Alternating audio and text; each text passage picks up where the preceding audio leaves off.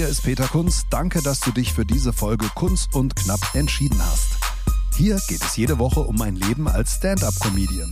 Vor und hinter der Bühne. Wie läuft eigentlich das Comedy-Game? Was passiert gerade so bei mir? Und vor allem, wie wird man lustig? Jeden Freitag gibt es eine neue Folge bei Amazon Music. Neben diesem Podcast findest du hier auch viele weitere Podcasts. Am besten du folgst Kunst und Knapp, damit du keine Episode mehr verpasst. Kunst und Knapp, der Comedy-Podcast mit Peter Kunz.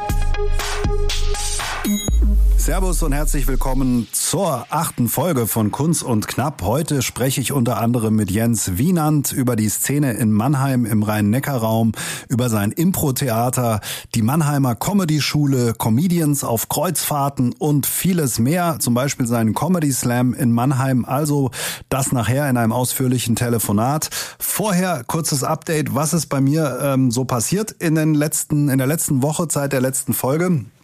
Ich bin ja dabei, ein neues Bit auszuspielen, rund zu spielen. Thema Supermarkt Schrägstrich Shopping bei Amazon. Das waren eigentlich mal zwei Stücke, a fünf Minuten. Und daraus habe ich jetzt ein Stück a sechs Minuten gemacht und habe es in der letzten Woche dreimal getestet. Einmal im Hesseneck in Frankfurt mittwochs und dann sonntags war ich zu Gast beim Marburger Abend. Herzliche Grüße nach Marburg an Bernd Waldeck, der das dort moderiert. Das ist eine der größten und ältesten offenen Bühnen die es so gibt. 500 Zuschauer waren da im Kfz in Marburg. Die haben Open Air das Ganze gemacht. Da gibt's so eine Art Amphitheater. Und äh, ja, das war wieder mal super, war sehr besinnliche Stimmung, gab viele Musikacts auch, äh, Leute haben Texte vorgelesen. Es war ein toller Sommerabend, total warm.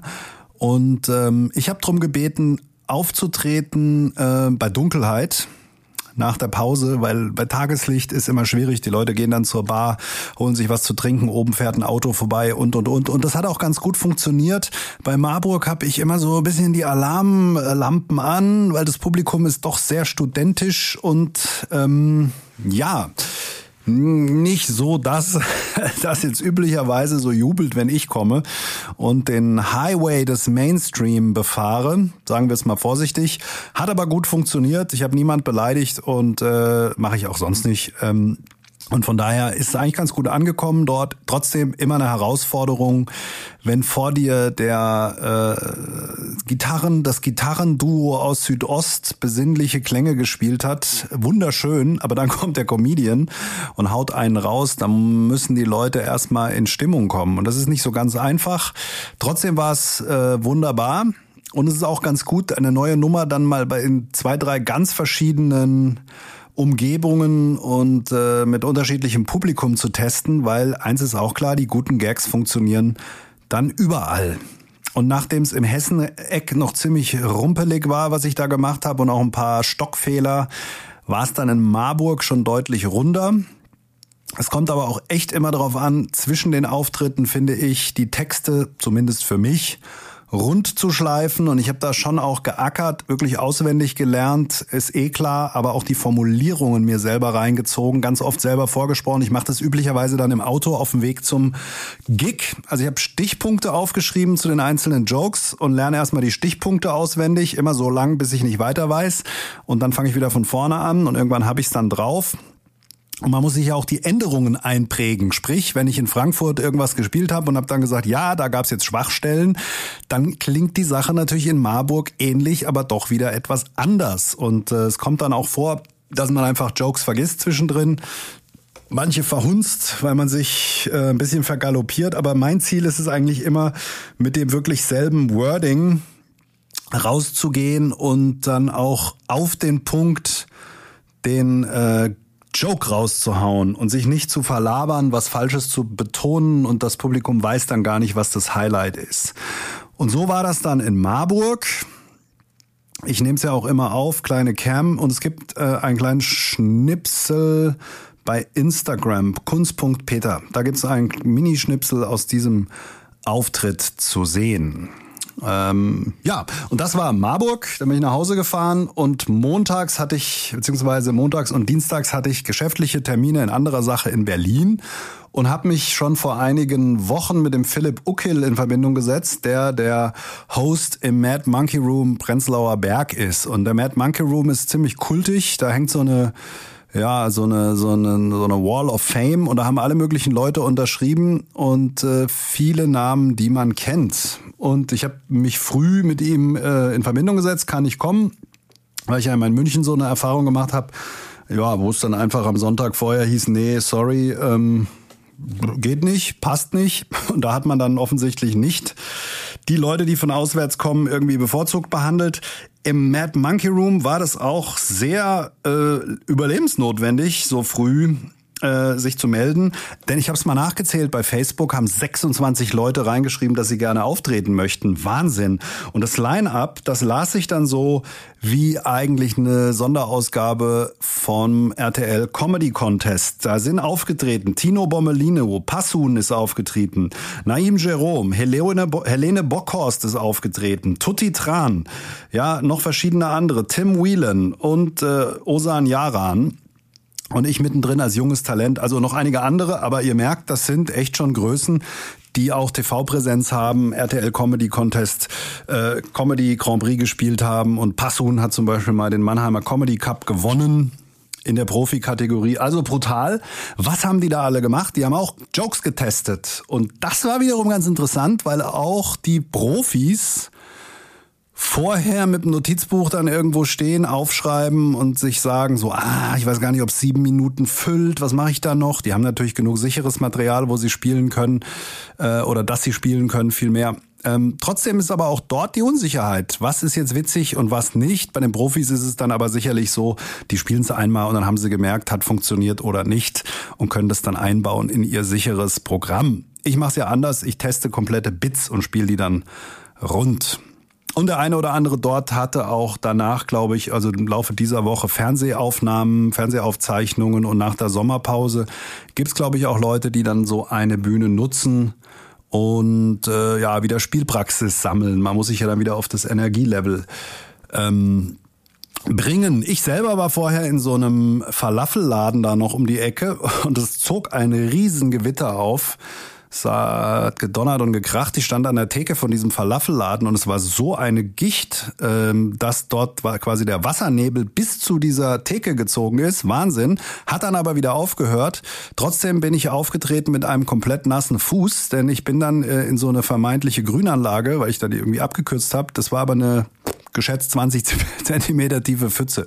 Dieser kleine Fun Fact noch. So, ähm, ja, also war eigentlich gut, bin zufrieden, habe jetzt dreimal die Sache rund gespielt und von daher äh, bin ich jetzt eigentlich gewappnet. Kurz und knapp.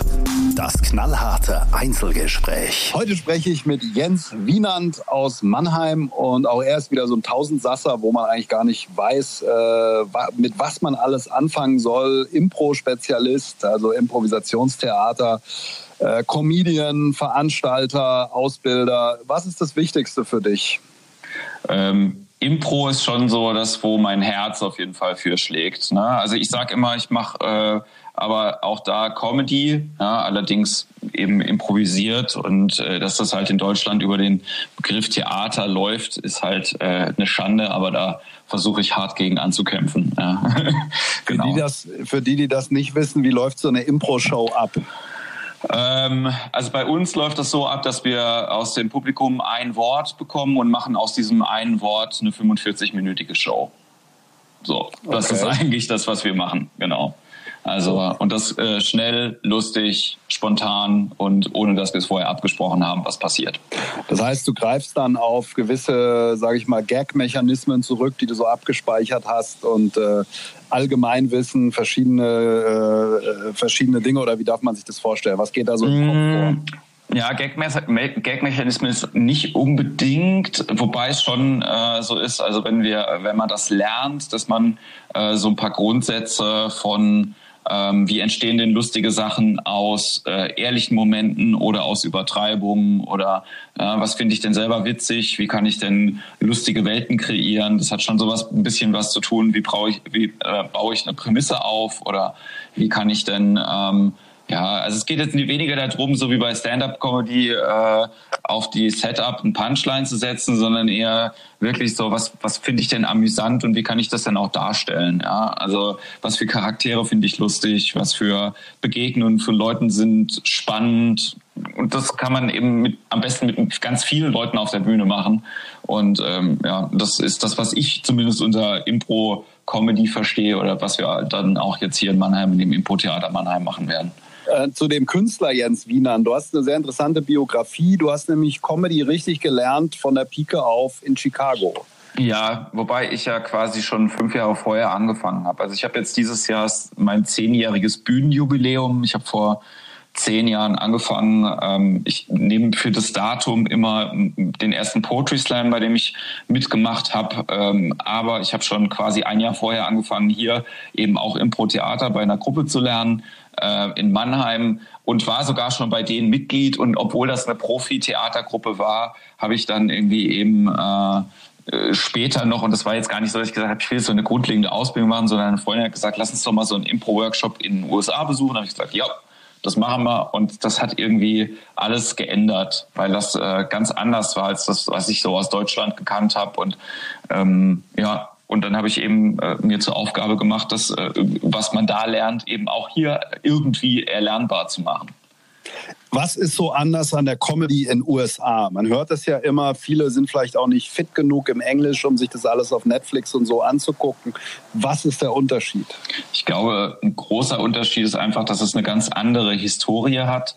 Ich glaube, dass der äh, große Unterschied auch einfach eine Risikobereitschaft bei den Produzenten immer ist. Ja? Also, dass man quasi auch sagt, ja, okay, es gibt auch einfach mal Sachen, die jetzt äh, scheiße sind, ja, und dann muss man die aber auch irgendwie aushalten.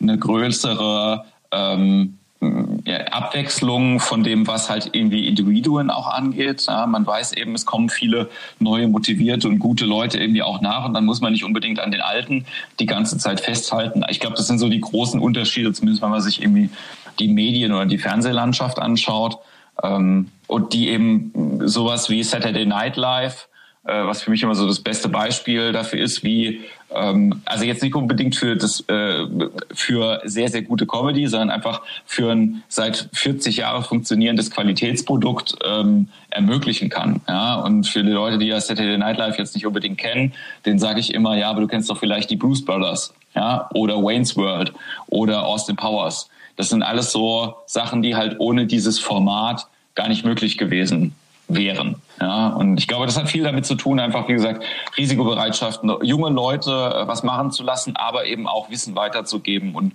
nicht auf seinem Hoheitswissen die ganze Zeit hocken zu bleiben, weil das bringt mittelfristig gar niemandem irgendwas. Stimmt meine These, die Amerikaner sind ja grundsätzlich eher ein bisschen prüde im Alltag, irgendwelche ja, kinky Jokes zu machen, ist nicht angesagt, dass sie da mehr ein Ventil in der Comedy finden, Vollgas zu geben und Tabus zu brechen?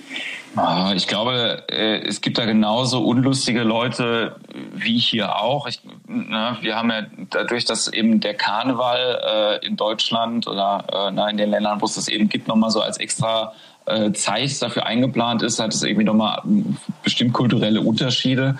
Ähm, ich glaube, äh, dass diese, das, was du meinst, eben, dass ähm, es äh, diesen, diesen Release äh, äh, geben muss, oder also diese, diese Öffnung in der Gesellschaft, um zu sagen, hey, ähm, äh, das nervt mich irgendwie alles und es hat irgendwo keinen Platz und ich muss das jetzt hier über Lachen rauskriegen. Ich glaube schon, dass das äh, natürlich in den USA mal so war. Das ist jetzt aber heutzutage ja auch nicht mehr so. Also ist ja eher gegenteilig, wenn man jetzt heutzutage ähm, versucht, einen Fuß zu fassen in der äh, Comedy in Amerika und zu gucken, okay, ähm, ich muss mich auf äh, sexistische, rassistische Stereotype ähm, und andere Sachen halt irgendwie äh, so also da muss ich sehr vorsichtig sein und da niemanden zu verletzen, dann hat man ähm, ein ganz anderes Bild als bei uns. Ja? Also ich will jetzt äh, nicht sagen, dass, dass man hier freier damit ist, aber äh, ja, das, es dauert ein bisschen länger, bis einem irgendjemand auf die Füße tritt und sagt, ähm, mach das mal lieber nicht, weil da gibt es ein paar Leute, die sich damit irgendwie auf den Schlips getreten fühlen. Seit wann bist du Profi, Comedian? Entertainer? Also ich bin jetzt seit sieben Jahren selbstständig. Wie gesagt, mache das seit zehn Jahren, aber ich bin auch schon, also im Entertainment-Bereich eigentlich noch länger tätig, weil ich ähm, quasi hinter der Bühne schon ganz viel gemacht habe. Ich habe an der Power Academy studiert, habe da 2004 angefangen und vorher habe ich schon immer ähm, so Veranstaltungen organisiert, noch als ich in Lüneburg war. Und mein, mein ganz ursprünglicher Background oder auch meine Sozialisierung ist mit Punkrock und Hardcore gewesen, so von 16, 17 ab mit Konzerten organisieren. Also das war irgendwie immer alles mit, äh, man macht Sachen selber. Ähm, damit hat es was zu tun gehabt. Also du hast ein hohes Energielevel, das kann ich dir auf jeden Fall bestätigen. Und ja. staune immer, wenn man dann auf Facebook oder Social Media verfolgt, äh, was der Jens jetzt wieder alles macht. Ich habe gerade mal hier deine Termine im Oktober offen zum Beispiel, weil ja. Leute, die sich fragen, so ein Profi-Comedian, was macht der denn? Ist, mit, ist der mit einem Solo auf Tour? Äh, und das ist bei dir nicht so. Da gibt es eine Impro-Show, dann gibt es eine Lesebühne, dann gibt es einen äh, Comedy-Slam, dann gibt es Kunst gegen Bares, wo du selber, glaube ich, dann auch moderierst. Genau. Ähm, dann bist du Opener beim Spick FM Storb. Ja, und, und, und. Dann gibt es noch eine Lachnacht in Offenbach. Viel Spaß schon jetzt dort. Und äh, das ist ja so, eine Mix, so ein Mix. Ja, also es ist ja als Selbstständiger musst du ja immer so ein bisschen Mischkalkulation irgendwie machen und da stehen ja zum Beispiel diese Business-Termine, die noch mit dazukommen. Ne? Ich mache ja dann auch nochmal ähm, so Unternehmenstrainings ähm, im Thema Kommunikation oder äh, im Thema Improvisation. Ähm, die, die sind da ja gar nicht mit aufgeführt. Ja? Und was da ja auch nicht mit dabei steht, ist, dass für die ganzen Shows, die man macht und eben jetzt auch fürs Theater, ich da hier eben auch noch alles selber mache. Das heißt also, ich mache die Webseite, ich mache die Pressetexte, ich mache die Grafiken, ich mache das Booking. Ähm, ja, also ich arbeite halt im Prinzip die ganze Zeit. Ja, ja als so. Selbstständiger arbeitet man ständig selbst, das ist ja bekannt. Ja. Was du, glaube ich, auch machst, und das wäre auch mal interessant zu wissen, wie das läuft, du warst, glaube ich, auch schon auf Kreuzfahrtschiffen am genau. Start mit Comedy. Genau, ich äh, habe das große Glück, äh, von der AIDA gebucht zu werden als Stand-Up-Comedian, äh, darf da meine Solo-Show spielen. Und das macht sehr großen Spaß. Das ist, äh, für, also meine erste Kreuzfahrt war eine Katastrophe, da habe ich gesagt, ich will das nie wieder machen. Aber ähm, das war auch eine andere Reederei. Und äh, ich muss echt sagen, AIDA äh, ist gut. Also gut zu mir zumindest, ja, und gut für das, was ich so äh, machen will. Ich kann mir ein bisschen die Welt angucken und ähm, den Leuten gefällt dann auch, was man macht an dem Abend. Muss aber auch sagen, das ist ja auch so ein bisschen die Realität von so einem äh, Job, den man dann halt hat. Äh, du bist ja auch nur ein Rädchen im Getriebe und musst einfach nur gut funktionieren. Und die Tatsache, dass da ein Solo-Künstler am Abend spielt, heißt halt für 15 andere Leute, nämlich für das ganze Show-Ensemble und den Regisseur und die Maske und die äh, Garderobe und so, dass die alle frei haben. Und deswegen bist du halt auch mit an Bord, ja? einfach um auch den ganzen Prozess da so ein bisschen zu entschlacken. Aber ich glaube, das kann ich man da? Gut. Ich glaube, man ist zehn Tage da, muss zweimal spielen. Habe ich das richtig mal aufgeschnappt? Es kommt drauf an, welche Route du fährst. Also es gibt auch Reisen. Ich bin jetzt auch auf einer Reise für drei Wochen dabei und spiele auch wow. nur zweimal. Also ähm, das kommt halt wirklich immer drauf an, von wo nach wo geht, äh, fährt denn das Schiff, ähm, wie sieht dein Vertrag aus, äh, kannst du früher absteigen ähm, oder äh, kannst du, also denen ist es ja eigentlich am liebsten, wenn du einfach wie die Gäste mitfährst, weil das ist dann organisatorisch am einfachsten für alle Beteiligten. Aber ansonsten. Wo hat man da die Kabine? Unter Wasser bei der Crew oder hat man oben eine mit? Ich habe eine Gästekabine. Ich weiß nicht, wie das bei den, bei den Kollegen aussieht. Äh, ja, nein, also, Kreuz, ja, die Crew, die schläft ja eigentlich unter der Wasseroberfläche. Das wissen ja viele nicht. Beim äh, Kreuzfahrtschiff ja, ja, darf der Gast ja gar nicht sehen. Das heißt, die sind unter Wasser untergebracht und da gibt es ja nochmal eine zweite Ebene. Wobei ich sagen, sagen muss, das ist ja keine neue Idee, ne, dass die Angestellten irgendwie nicht zu sehen sind. Wenn man im Louvre war, äh, da kann man ja auch quasi die Bedienung Bedienstetengänge abgehen. Und so kann man sich das vorstellen. Ne? Das immer so auch in, ähm, an so englischen Landhäusern äh, und sowas, wo die Butler und die Gärtner und sowas rumgelaufen sind. Die hatten ja einfach ein eigenes Treppenhaus und eigene Gänge. Und genauso ja. ist es da auf dem Schiff halt einfach auch. Ne? Ähm, und ähm, äh, na, klar ist es, äh, man muss halt irgendwie schauen, ist, äh, damit da 2000 Gäste fahren können, müssen halt 1000 Leute äh, arbeiten. Und äh, also bei der Ratio halt, wäre es halt schwierig, dass alle quasi den gleichen Kabinenstandard irgendwie hätten. Ja, das, äh, aber ich ja. muss auch schon sagen, es ist, das, es gibt auch, ähm, also ich, ich habe ja auch oft eine Innenkabine und die Innenkabinen von der Crew sind natürlich irgendwie klein und eng und so weiter. Aber bei den Badezimmern macht es jetzt zum Beispiel ganz wenig Unterschied, ja. ehrlich gesagt. So, also. Okay. Für alle, die das interessiert, man kann sich, glaube ich, bewerben online auf der AIDA-Website, googeln Entertainment und da gibt es eine eigene Abteilung in Rostock, wo die, glaube ich, sitzen und da kann man sich bewerben.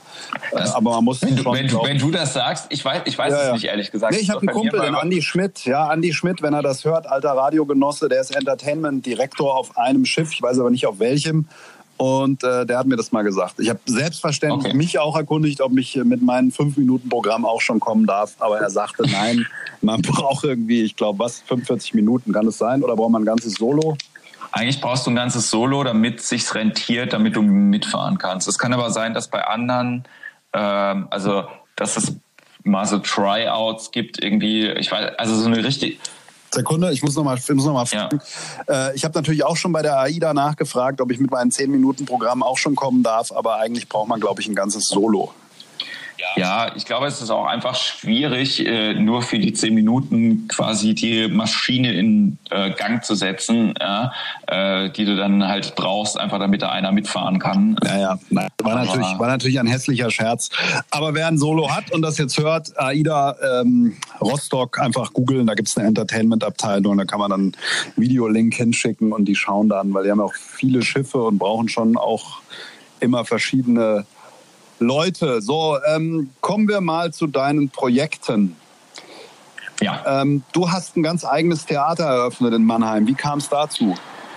Also ich mache jetzt schon seit äh, ja, eben zehn Jahren Impro-Theater. Ich war eine ganze Zeit lang Mitglied bei äh, einer Gruppe hier und da bin ich ausgestiegen vor zweieinhalb Jahren ungefähr oder drei Jahren ähm, aus verschiedensten Gründen, vor allen Dingen so, weil ich gemerkt habe, künstlerisch möchte ich was anderes machen als die und ich habe jetzt auch gar nicht so den Drang, in Anführungszeichen, mit Impro ähm, Geld zu verdienen. Das klingt jetzt vielleicht ein bisschen absurd, aber so, wenn du sagst, dass das dein Job ist, dann musst du künstlerisch manchmal bestimmte Entscheidungen treffen, ähm, die ja, sich so ein bisschen seltsam anfühlen. Und da bin ich, äh, hatte ich keine Lust mehr drauf. Und dann habe ich gesagt, okay, ähm, ich äh, steige jetzt hier aus und ich mache jetzt quasi erstmal ganz alleine Sachen weiter, aber ich wollte natürlich irgendwie noch viel mehr Impro machen. Und dann habe ich ähm, ein Team zusammengecastet. Das war so einer von den Steps so und habe halt einfach nur gesagt, pass auf, ich zahle euch einen Proberaum, ich komme auch gerne mal ab und zu zum Coaching irgendwie mit dazu und ähm, dann war schon die Suche nach einem Proberaum schwierig, ja und dann habe ich gesagt, ich veranstalte irgendwie gerne für euch ähm, auch äh, Shows und dann haben wir dafür einen Raum gebraucht. Also es war immer wieder so die Frage, wo macht man denn diese Impro-Theater-Sachen, in welchem Raum? Ja, gerade wenn man da mehrere Sachen macht. Und dann haben wir ein paar Sachen ausprobiert, äh, waren mal in so einer On-Off-Location, dann waren wir jetzt hier in Mannheim in einem anderen Raum, den wir eigentlich hätten mehr nutzen können, aber durch unseren Mitbewohner äh, war der manchmal dann blockiert und also im Endeffekt war es immer wieder so, ich brauche einfach nur einen leeren Raum, wo ich Stühle reinstellen kann, Licht und ein kleines Tonpult. So. Und dann ähm, hat sich jetzt hier das äh, ja so ergeben in Mannheim, eben in einer alten Kneipe, ähm, genau das finden zu können, plus äh, mit einem coolen Vermieter zusammenzuarbeiten, der sagt, hey, wir gestalten das alles so ein bisschen, ähm, auch dass ihr es wirklich als Theater nutzen könnt. Und ähm, ja, und dann habe ich gesagt, cool, dann gründen wir jetzt ein Theater. Und die Leute aus dem Team, die ich damals zusammen gecastet habe, die haben sich äh, quasi um mich rum als Verein jetzt firmiert. Und ähm, ja, jetzt gibt's quasi diesen Verein, der ist in Gründung im Moment und das Theater. Und äh, es gab eine Crowdfunding-Kampagne, die ist ganz gut unterstützt worden äh, einfach ein bisschen Geld zusammenzusammeln, um den Umbau äh, zu finanzieren und so ein bisschen Anschub zu haben für Werbung. Ja, und äh, die ersten Workshops haben wir jetzt da gemacht. Und ähm, ab 14. September startet da die Spielzeit. Erstmal jetzt mit einer Veranstaltung in der Woche, aber tendenziell dann ab 2020 zwei bis drei wahrscheinlich. Genau. Alles, was du machst, findet man auf jenswienand.com. Kunst und Knapp unter Kollegen. Du machst den Mannheimer Comedy Slam. Genau. Wie läuft das ich, ab?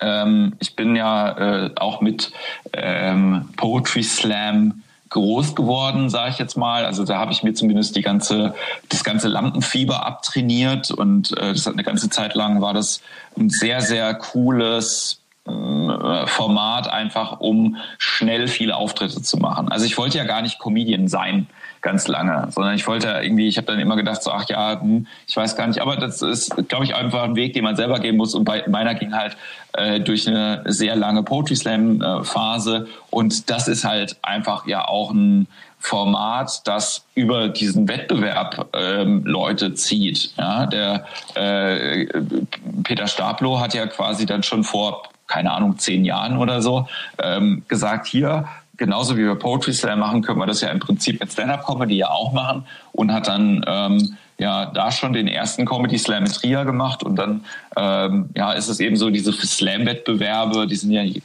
gibt ja keine Lizenz oder äh, eine Regel dafür, wer oder wie man das machen kann und dann habe ich gedacht, naja, es ist eben ein offenes Format, das ist einmal gut und B ist auch das Risiko jetzt nicht so groß, ähm, da jetzt irgendwas ähm, Highlight-mäßig irgendwie zu machen, sondern ne, so ein Slam ist ja halt immer einfach auch äh, nur, dass das Publikum abstimmt, wer ihnen am besten gefallen hat. Ich glaube, das ist ein großer großer Unterschied zu den anderen auch äh, Wettbewerben wie so hier Kabarettpreise oder so, wo es oft eine Jury auch gibt oder halt wo es dann um viel Geld geht oder um Prestige oder so. Das ist ja bei so einem Slam gar nicht so. Das ist ja einfach nur das Publikum an dem Abend sagt, den oder die fanden wir am besten und ähm, viel mehr ist es ja auch nicht. Ja? Das kann ja auch formabhängig einfach irgendwie sein.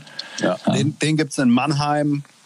Im äh, MS Connection, genau. Kann man sich bewerben oder sprichst du Leute an oder wie ist das? Beides. Also Bewerbungen immer über kleinkunstimperium.de, da gibt es so ein Bewerbungsformular. Ähm, einfach schreiben oder mir äh, am besten eine E-Mail immer schicken, weil Facebook irgendwie geht alles so ein bisschen unter.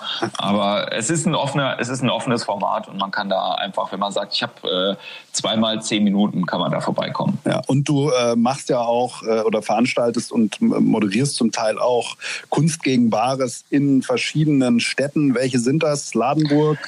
Ähm, wir haben das eine ganze Zeit lang gemacht in ganz vielen Städten. Ähm, und wir, sage ich immer, ich und die jeweiligen Häuser, weil die, also ich war nicht immer der Veranstalter, sondern ne, ich bringe dann das Konzept mit und die Künstler, aber wie dann die Ausgestaltung war, ist unterschiedlich. Im Moment ist eigentlich nur noch Heidelberg aktiv. Die anderen Sachen ruhen jetzt im Moment mal so ein bisschen. Das hat viel damit zu tun, auch einfach, dass ähm, ja leider, leider äh, die Motivation von Künstlern dann auch wirklich aufzutauchen bei so einer Veranstaltung dann doch manchmal ein bisschen gering ist. Und äh, das habe ich jetzt irgendwie acht Jahre lang sehr intensiv gemacht und muss aber jetzt auch einfach sagen, dass es dann auch andere Projekte gibt, die sich für mich selber ein bisschen ähm, besser anfühlen. Ja, so, wo ja. ich dann halt irgendwie sage, vielleicht kommt es auch wieder, dass ich da irgendwie wieder Lust drauf habe, das zu machen, aber auf jeden Fall jetzt nicht mehr in fünf Städten irgendwie monatlich. Das ist, macht auch gar keinen, gar keinen Sinn und nicht so viel Spaß. Okay, also wer genau. mal auftreten will, äh, Kleinkunstimperium, da kann man gucken, was läuft und sich dann genau.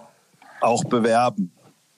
Dann habe so ich, dich, dann hab ich dich vorher angeschrieben und habe gesagt, Mensch, es gibt doch die Mannheimer Comedy-Schule. Da hast du gesagt, äh, bin ich eigentlich der Falsche? Ich will dich trotzdem ein bisschen dazu befragen. Dann ja. bist ja da äh, Dozent. Was hat's genau. denn, was hat's denn damit auf sich? Also die Mannheimer Comedy Schule geht äh, zurück auf eine Idee von äh, meinem großartigen Partner, möchte ich sagen, Roland Junghans, mit dem ich ja äh, in der Jury sitze vom Mannheimer Comedy Cup. Und ähm, der Mannheimer Comedy Cup äh, hat ähm, als eine Stufe des Wettbewerbs ein Coaching bei dem ich und der Roland jetzt schon, hm, ich glaube, fünf Jahre in Folge immer sechs Newcomer für jeweils zwei Stunden gecoacht haben. Und das hat damals angefangen, dass der, äh, also ich habe da mit meiner Impro-Brille irgendwie drauf geguckt und der Roland hat mit seiner Autorenbrille drauf geguckt. Ne? Der ist ja, ähm, Roland hat äh, ganz lange als Head-Autor für Bülent Ceylan gearbeitet, macht er jetzt nicht mehr, er macht jetzt andere Projekte. Aber das war so, das haben wir einfach fünf Jahre lang jedes Jahr gemacht. Und wir haben da A, ganz viel Spaß dabei gehabt und B, hat, haben wir gemerkt, das ergänzt sich irgendwie gut. Und der Roland hat schon immer die Idee gehabt, so Newcomer-Förderung noch einen Schritt weiter zu geben. Und dass diese zwei Stunden Coaching für so Newcomer äh, so manchmal ein guter Push sind, aber jetzt nicht genug, um ähm, handwerklich irgendwie alles mitzugeben. Und das kann ich jetzt aus meiner eigenen äh, Warte irgendwie auch nochmal sagen, denn mein eigenes Comedy-Studium ist ja jetzt auch noch lange nicht vorbei. Ja? Ähm, aber dass wir halt gesagt haben, okay, ähm, man kann das ja auch irgendwie an einem anderen in einem anderen Rahmen halt irgendwie geben. Und dieser Rahmen wird eben in Mannheim die Mannheimer Comedy-Schule sein, speziell für Stand-up-Comedy. Das ist ganz, ganz wichtig. Ja? Also alles, was ich mit Impro mache, läuft im Impro-Theater und die Comedy-Schule ist eben Stand-up-Comedy. Und ähm, da gibt's eben ähm, jetzt äh, schon eine Webseite, man kann sich anmelden, gibt ein paar Termine auch dafür. Und da bin ich äh, unter anderem eben für diese, ja, ich würde jetzt mal sagen, energetischen und Performance-Geschichten ein Dozent, aber wir haben auch ähm, Schauspieltrainer, eine Sängerin, äh, dann gibt's was zum Thema Gagwriting. Ähm, und es wird jetzt ausgebaut über die nächsten paar Monate und ja, schauen mal, wie sich das dann weiterentwickelt. Klingt auf jeden Fall vielversprechend. In der nächsten Zeit. Mir, genau, habe ich mir auch vorgenommen, euch mal zu besuchen, wenn mal einer der Termine passt. Der erste Termin ist jetzt im Oktober, glaube ich, zwei Wochenenden hintereinander. Ja. Seid ihr da ausgebucht oder habt ihr noch Platz? Ähm, es ist auf jeden Fall noch Platz da. Muss immer mal gucken, weil, wie gesagt, dadurch, dass ich nur Dozent bin, bin ich aus der Organisation immer so ein bisschen raus. Ich kriege dann eben nur gesagt, äh, sei dann und dann da und dann äh, mache ich das und freue mich aber, dass das quasi, ähm, also auch da im Hintergrund äh, steht auch noch das Kapitol Mannheim und äh, der Gregor Spachmann, der auch das Palazzo irgendwie macht, ist da auch noch äh, quasi mit involviert. Also alle Leute, die auch den Comedy Cup mit nach vorne gebracht haben. Das ist so das organisatorische Gerüst, was da hinten dran steht. Auf jeden und, Fall ähm, ein tolles Projekt, das sich gut liest mit äh, guten Leuten. Kunst und knapp unter Comedians. Kommen wir noch äh, mal zur Comedy-Szene Rhein-Neckar, will ich es mal nennen. Keiner ja. kennt sie so wie du. Wenn das jetzt jemand hört, wo lohnt sich aufzutreten? Wen gibt's da? Was gibt's für Shows? Wie läuft das so im Rhein-Neckar-Raum? Ich bin ja ganz froh, dass es hier so ein bisschen lebendiger wird im Moment. Ne? Also das, ich, ich habe ja ganz viele Sachen deswegen gemacht, einfach weil es keinen anderen gab, der das gemacht hat. Und inzwischen sieht es ein bisschen anders aus. Wir haben hier äh, den Chaos Comedy Club, den macht der Matthias Hayes. Äh, ähm, in der Kurzbar in Mannheim. Der wird aber jetzt ausweiten. Der Jochen Prang, der jetzt inzwischen in Heidelberg wohnt, ähm, hat sich da quasi mit angeschlossen und jetzt gibt's den bald auch überregional so ein bisschen. Es gibt ähm, die Wellness Comedy, es gibt Bros Comedy, die hier äh, Veranstaltungen machen. Ähm, dann gibt's den Boom Comedy Club im Casino, den ich ähm, quasi hoste. Und ähm, gibt den Neu Neustadt noch Theater in der Kurve, Lars Sörensen, kann man auch hingehen gerade. Genau, das ist eine, das ist eine offene Bühne. Es ja. gibt ein paar Open Stages in der Region, die eigentlich alle ganz, ähm, ganz nice sind, äh, mit unterschiedlichen organisatorischen Qualitätslevels, will ich es jetzt mal nennen. Ja? Also bin da jetzt gar nicht gar nicht gehässig oder so, aber äh, deswegen schaut einfach mal, was es hier in der äh, in der Region äh, gibt. Es lohnt sich auf jeden Fall und wir haben ein nettes Publikum, muss man sagen. Also es ja. ist so, dass äh, es ist jetzt nicht so, die Leute rasten jetzt nicht so aus wie in Köln oder so oder in Berlin, aber es ist äh, wirklich eigentlich immer die Abende selber sind ganz cool und machen sehr sehr viel Spaß und man kann hier auch äh, wirklich ähm, ja, hat halt die Möglichkeit, so ein bisschen sich weiterzuentwickeln. Auf jeden Fall einer der Comedy-Hotspots. Würde man gar nicht vermuten, aber der Rhein-Neckar-Raum ähm, sollte man auf jeden Fall auf der Landkarte haben, wenn man mal durch. Auf jeden Fall, auf jeden genau. Fall besser als das Ruhrgebiet, muss ja. man sagen an der Stelle. so, mein Lieber, die Zeit ist eigentlich schon fast wieder um. Wir könnten hier mehrere Folgen füllen mit dem, was du alles zu berichten hast. Ich ähm, bedanke mich ganz herzlich, dass du dir die Zeit genommen hast. Ja, Peter, wünsch gerne. Ich wünsche dir viel Erfolg und wie gesagt, alles zum Nachlesen auf äh, jenswienand.com. Äh, wir ersparen es jetzt hier sämtliche Links zu nennen. Facebook kann man dich finden und und und ist ja eh sowieso genau. klar. Und die Bewerbungen äh, unter kleinkunstimperium.de. Lieber Jens, vielen genau. Dank. Peter, ich danke dir. Bis bald. Bye, bye. Ciao. Ciao. Kunst und Knapp on Tour. So, wie geht's weiter live? Am Donnerstag, den 5. September, bin ich äh, in Dietzenbach in der Tesa Comedy Stage im Theater Schöne Aussichten Dietzenbach. Und äh, Dietzenbach ist in der Nähe von Frankfurt, zwischen Frankfurt und Darmstadt. Man könnte auch sagen, es ist die Kreisstadt vom Landkreis Offenbach, aber das sparen wir uns lieber. Ihr wisst ja, ich mache immer mal Witze über Offenbach. Bin allerdings selbst in Offenbach geboren, so viel kann ich sagen. Das ist allerdings der frühe Bruch in meiner Biografie. Da bin ich und da muss ich mal schauen, das äh, Stück äh, das ich jetzt die ganzen letzten Male gespielt habe, werde ich vielleicht nochmal testen. Ich habe da netterweise zehn Minuten Zeit vom Frank bekommen, weil ihm äh, Leute ausgefallen sind. Vielleicht mache ich auch noch was ganz Neues. Denn ich habe es ja letztes Mal schon angedeutet, der Plan ist mit einem Kollegen zusammen ab Sommer oder September 2020 ein abendfüllendes Programm auf die Beine zu stellen. Wir haben erst überlegt, halb solo, jeder 40 Minuten. Jetzt sind wir mittlerweile so weit in unseren Überlegungen, dass wir sagen, nö, lass uns das doch so ein bisschen abwechselnd machen, mal der eine, mal der andere, dass es quasi ein gemeinsamer Auftritt wird. Vielleicht auch Dinge, die wir dann zusammen auf die Bühne bringen. Und da, ja, da gilt es jetzt einfach Material zu entwickeln und das braucht äh, eine gewisse Zeit. Das war's für heute. In diesem Sinne, gute Woche, tschüss und bis zur nächsten Folge. Wenn ihr mich besuchen wollt, peterkunz.de oder peterkunz Comedy auf Facebook. Schreibt mir, wenn ihr irgendwas wissen möchtet, wenn ihr sagt, interview doch mal den oder interview doch mal mich. Geht auch. Einfach schreiben, mail at peterkunz.de oder bei Facebook anschreiben oder Instagram oder Autoscout. In diesem Sinne, ciao. Kunz und Knapp, der Comedy-Podcast mit Peter Kunz.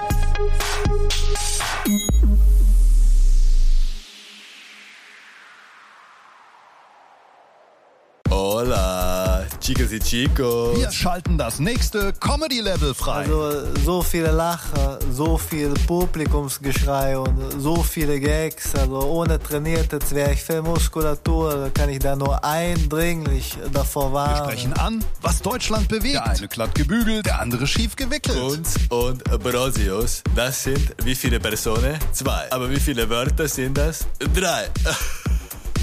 Tickets und Termine kunz und brosius.de